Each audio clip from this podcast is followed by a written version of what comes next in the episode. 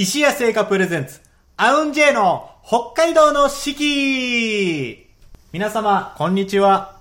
和楽器ユニット、アウンジェイクラシックオーケストラの尺八担当、石垣聖山です。アウンジェイの北海道の四季。この番組では、和楽器奏者である我々が、二十四節気七十二項をもとに、日本古来からの季節の捉え方を皆様と共に学んでいく番組です。今週のアシスタントは先週に引き続きまして、この方はい、忍笛担当山田美智子です。はい、みっちゃんお願いしますよろしくお願いします。もう19月も終わって、残すところあと3ヶ月4分の1。早いですね。早いですねもう何にもしてないで終わっちゃう一年が。私何したんだろう。そう、なんか思い返してみるとね、何したんだろうってなりたくないから、ここから3ヶ月また頑張っていきましょうね。今から頑張る。はい、今から頑張る。はいまだ間に合う。まだ頑張るの間に合うよ。行こう行こう。そして、えー、今週も素敵なゲストをお招きしております。先週に引き続きまして、この方にお越しいただいております。中座を三味線の尾上秀樹です。イエーイよろしくお願いいたします。お願いします。なんと、なんとなんと、尾上秀樹さん。なんと。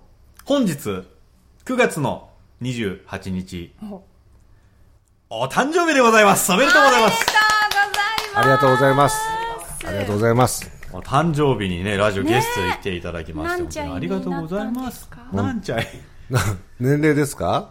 えっ、とですね、えー、四十七ですね。四十なんだあの、二十、二十七にかけて、四十、え、四十七ね尾。上赤穂浪士秀樹と呼んでください。この一年間。はい。はい、ということで、えー先週もね、あの、お越しいただいて、三味線のお話、いろいろしていただいたんですが、はい今日あの、誕あ誕生日とはまだ関係ないのかもしれないですけど、尾上さん、あの、三味線をはい始めた日が、ちょっと特徴的というか、変わっている、珍しい。そうですね、まあ、ご存知の方はもちろんでいらっしゃると思うんですけど、日本ではこう、なんていうか、習い事、芸事とかを6歳の6月6日から始めると、まあ、上達するって言われてるんです。で、はいなので、6歳の6月6日から、えー私は三味線を弾き始めたんですね。それはなぜ6にそんだけこだわるんですかね？西洋だとちょっとこの6続きはね若干ふ逆に不吉なね、印象があると思うんですけれども。ロック、ロックだから多分ロックンロールとかそういうこと、そうじゃないか。あの、指を折って数えた時に、はいはいこう親指から順番に折って一つずつ数えると、6の時に小指だけ立ってると思うんですよ。なるほど。あい、嬉しいな。今このラジオを聞いてくださってる方がね、スピーカーの向こうで一つずつ指を折ったり伸ばしたりしてると思うと嬉しいですね。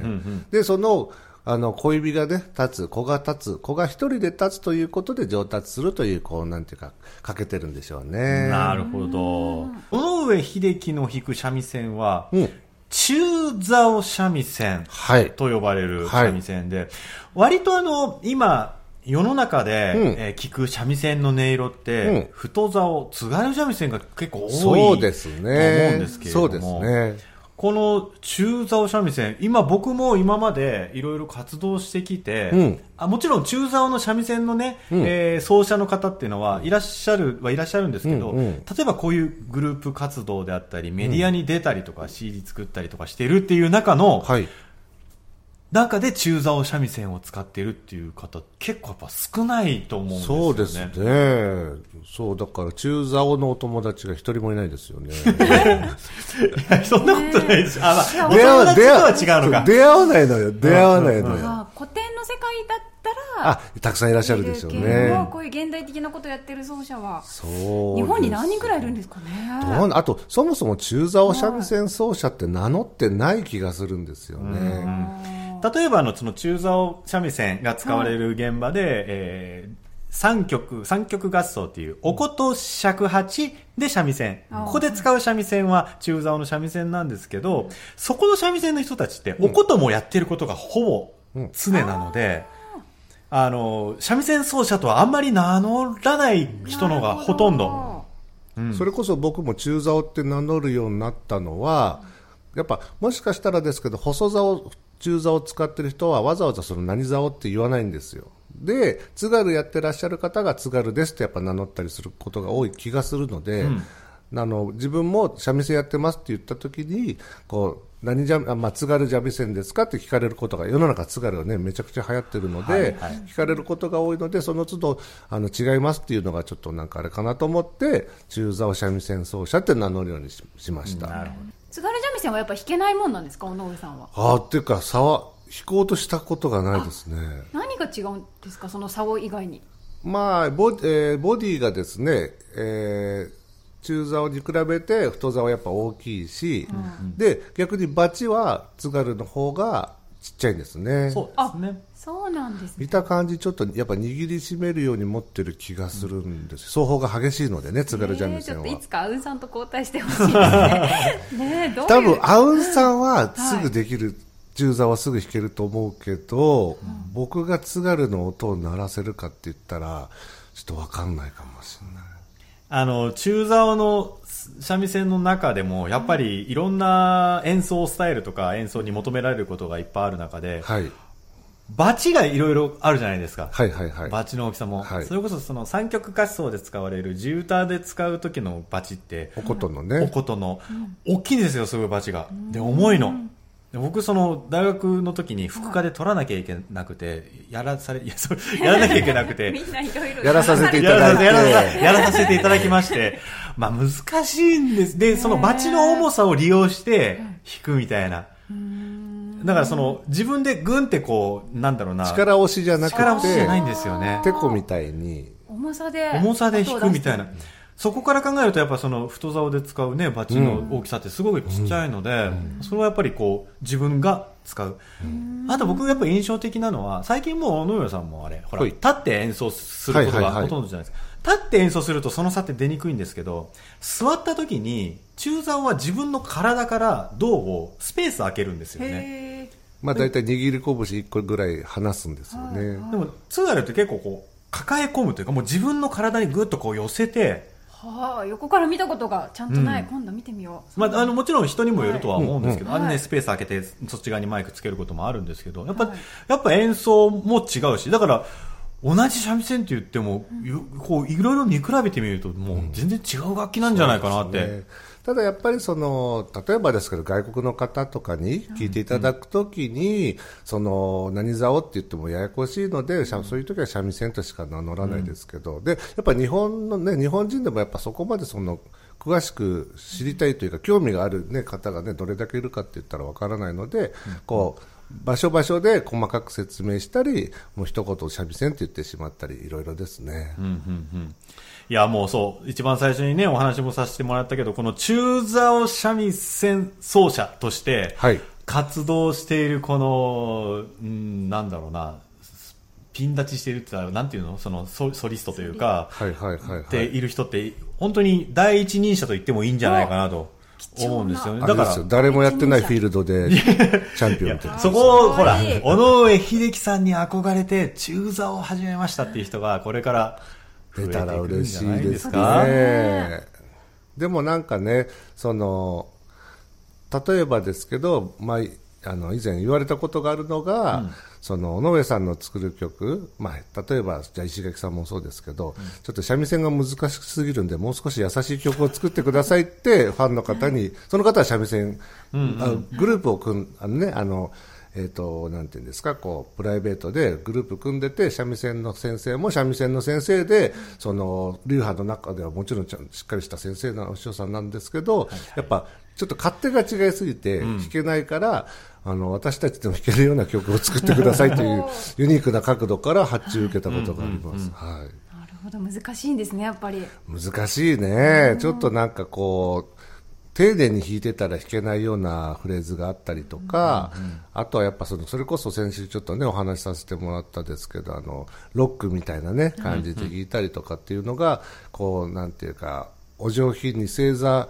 してたらちょっと弾きづらいかもしれないですね、うーんなるほど。演奏してる時やっぱ首振ると当たり前ですけど怒られるんですよ。あのその しゃしっかりした世界では。古典の世界ではやっぱりね、ビシッ割と。あの微動だにしないみそうです。ねたいな、それが美学というかね、ありますもんね。あのだから、ね。なんだろうアイコンタクトをしないんですよね。そうですね、うん。すごいですね、気配で、ね。気配気配と呼吸と、そうですね、歌舞伎座とかで見るとね、全然横見てないのに、一列に皆さん音張ってますもんね。ねえ、そうだよね。あれすごいよね。あれはでもやっぱ反復の、反復の美学っていうかもう、そう、一個のところにみんながこう、目指してやっているっていう。あのさ、ちょっと話違うかもしれないんですけど高校の総曲、総曲部の子たちの演奏って見たことあります？あ、おことぶ、おことぶ。あおおことの。ちゃんとはないかもですね。コンクールとかであるんだけど、あの子たちの演奏もすごいのよ。もう、ビタって合ってんの。でもそれって、やっぱり、その子たちが他の曲もいろいろできるかって言ったら、そうじゃなくて、その曲一点突破でもうめちゃめちゃ練習してる。えー、すげえ。ね、やっぱりその、なんだろうな、あの、歌舞伎のね、芸能の音楽とかも、はいやっぱりその、もう今まであるものをずっと繰り返し繰り返し、積み重ね積み重ねやっているものだからこそできるそのビタッとあった感じ、やっぱ音楽っていろんなジャンルあるからそう。いろんな形でね楽しんでもらえるんじゃないかなと思いますし、うんうん。いいこと言う。尾上さんにぜひあの新しい三味線像を作ってもらってもうみんなは急に もうああの人あの尾上さんに習いたいとか尾上さんみたいに弾けるようになりたいっていうのがね出い。てくるとねえ、なってほしいですね。まだまだお話伺いたいところではありますが、そろそろちょっと1曲目、えーはいい、きたいと思います。えー本日紹介していただける楽曲は何になりますでしょうか？えっ、と、そうですね、あの、僕がですね、石垣さんとですね、はいまあ、ユニットを組んでる、ユニあ石石垣さんともユニットを組んでるのですが、こう、ゲーム音楽とかね、ゲームの方の,、あの演奏がちょっと時々あるので、和楽器で、こう、ゲーム音楽、ピコ昔でいうピコピコ音みたいなね、そういうのを、あーやるとどうなるかなっていうのをちょっと聞いてもらいたいなと思いまして、はい。えーレッドアリーマー、魔界村外伝のメドレーを、はい。はい、お聴きください。ヒデヒデのアルバム、和楽器ゲーマーカプコンボリューム2より、レッドアリーマー魔界村外伝より、メドレーをお届けいたしました。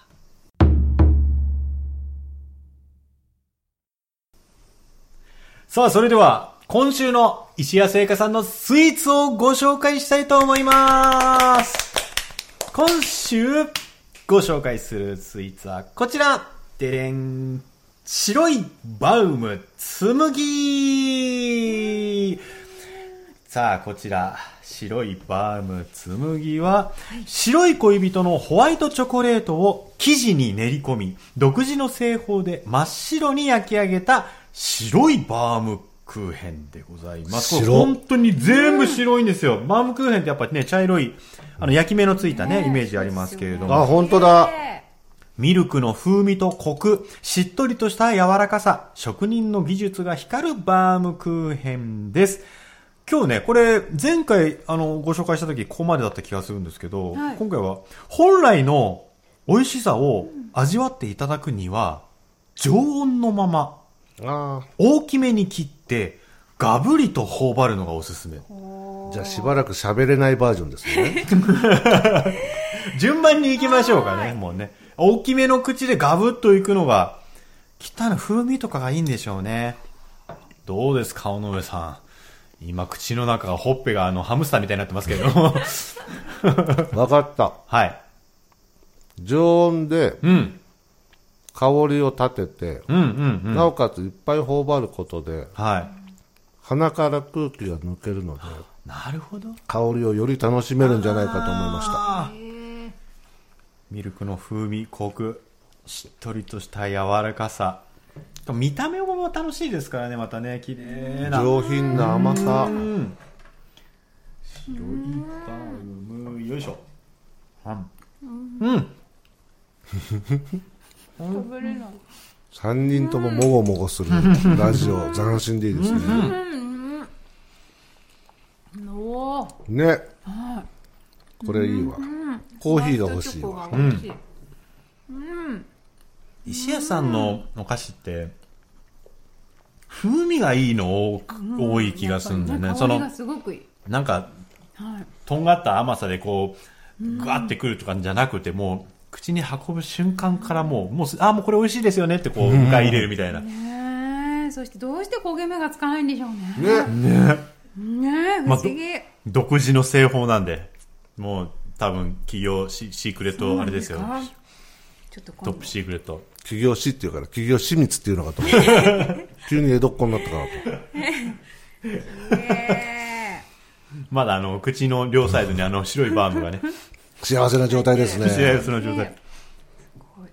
えーこちら、白いバームクーヘン。紬は、白い恋人パーク含む北海道内の石屋直営店、そして北海道内のお土産店、石屋オンラインショップでも、えー取り扱いをしております。えーぜひぜひ皆様、この白いバーム、まだご賞味ない方はですね、出会って、うん。この風味、楽しんでください。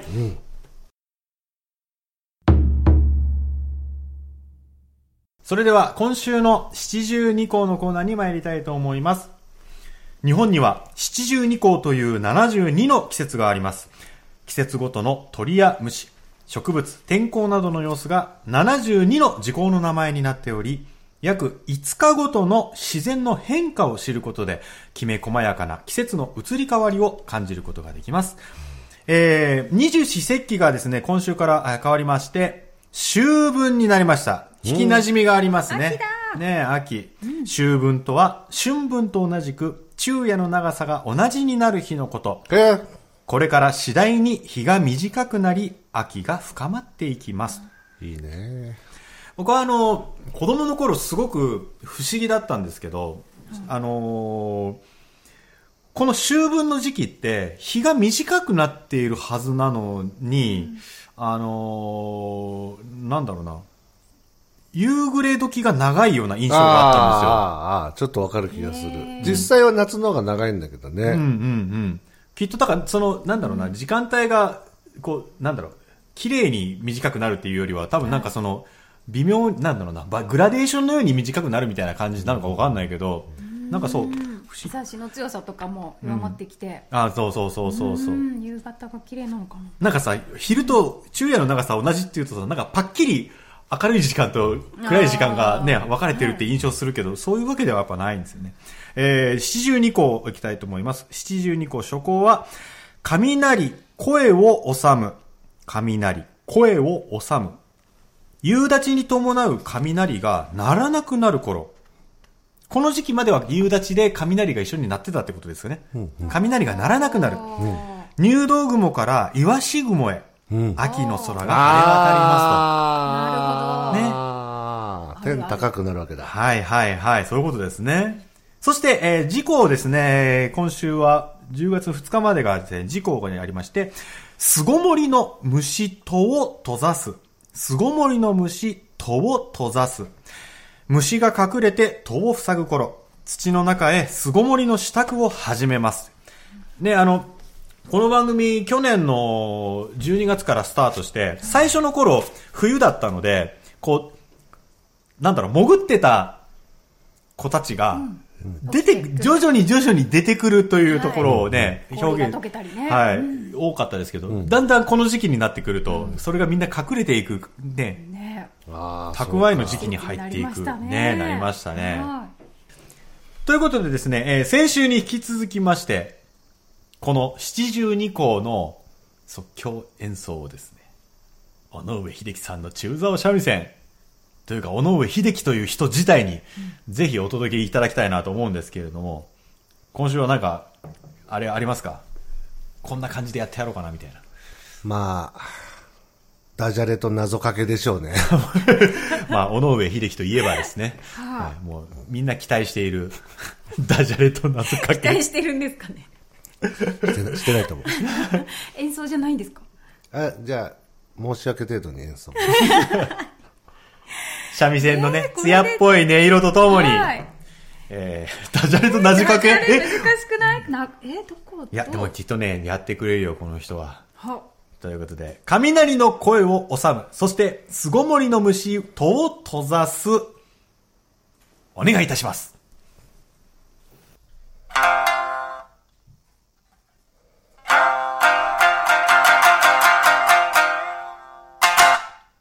雷とかけまして、休日のお父さんと解く。その心は、どちらもゴロゴロしてるでしょう。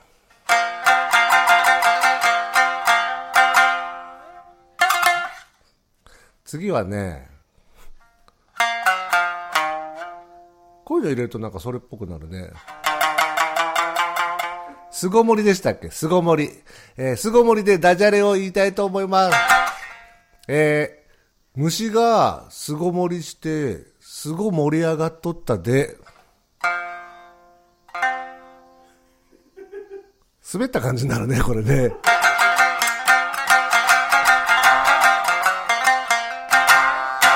ご清聴ありがとうございました。この勇気で拍手。さすが、ちゃんと謎かけとダジャレ、しっかり入れてきましたね。このペラをもらってからですね、はい考えました。ペラ、い紙をね。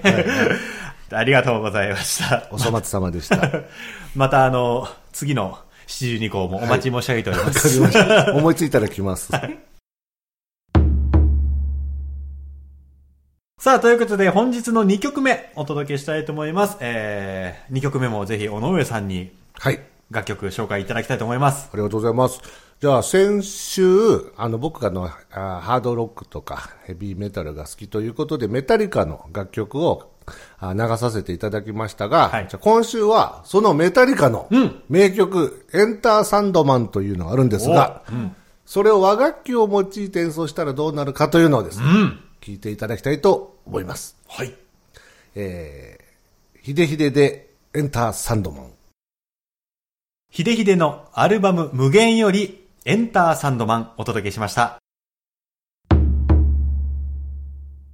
はい、今週も約30分にわたってお届けしてまいりました。アウンジェの北海道の四季、皆様楽しんでいただけましたでしょうか？ね、先週に引き続きまして、小野上さんありがとうございました。いや、ありがとうございました。あまさか、七十二校で、謎かけと、ダジャレが聞けるとは素晴ら。しい作品をちょっと見習わなきゃなちょっとそうみっちゃ、みいうん引き出しっちゃんの目がバカにしているんだよ。ありがとうございました。またぜひ、はい遊びに来てくださいあ。りがとうございます。さて、えーお知らせをさせてください。この放送は今オンエアされている他に後日お聞きいただくことができます。まずはポッドキャスト、そして毎月月末にはオンエアの模様を動画にして YouTube で配信しています。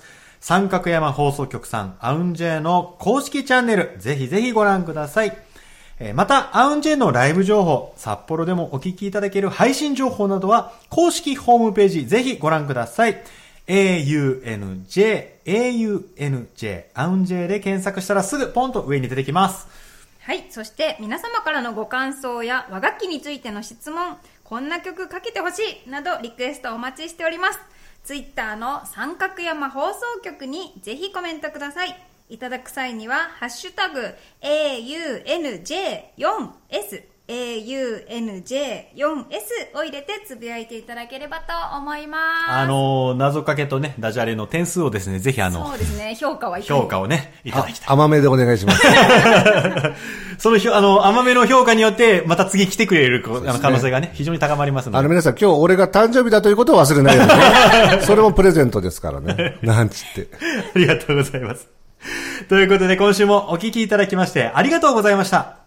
お届けしたのは、アウンジェの尺八担当、石垣聖山と、忍笛担当山田美智子。そしてゲストには本日誕生日のこの方です。中座お三味線担当、尾上秀樹ありがとうございます。おめでとうございます。ありがとうございました。それでは皆様、また来週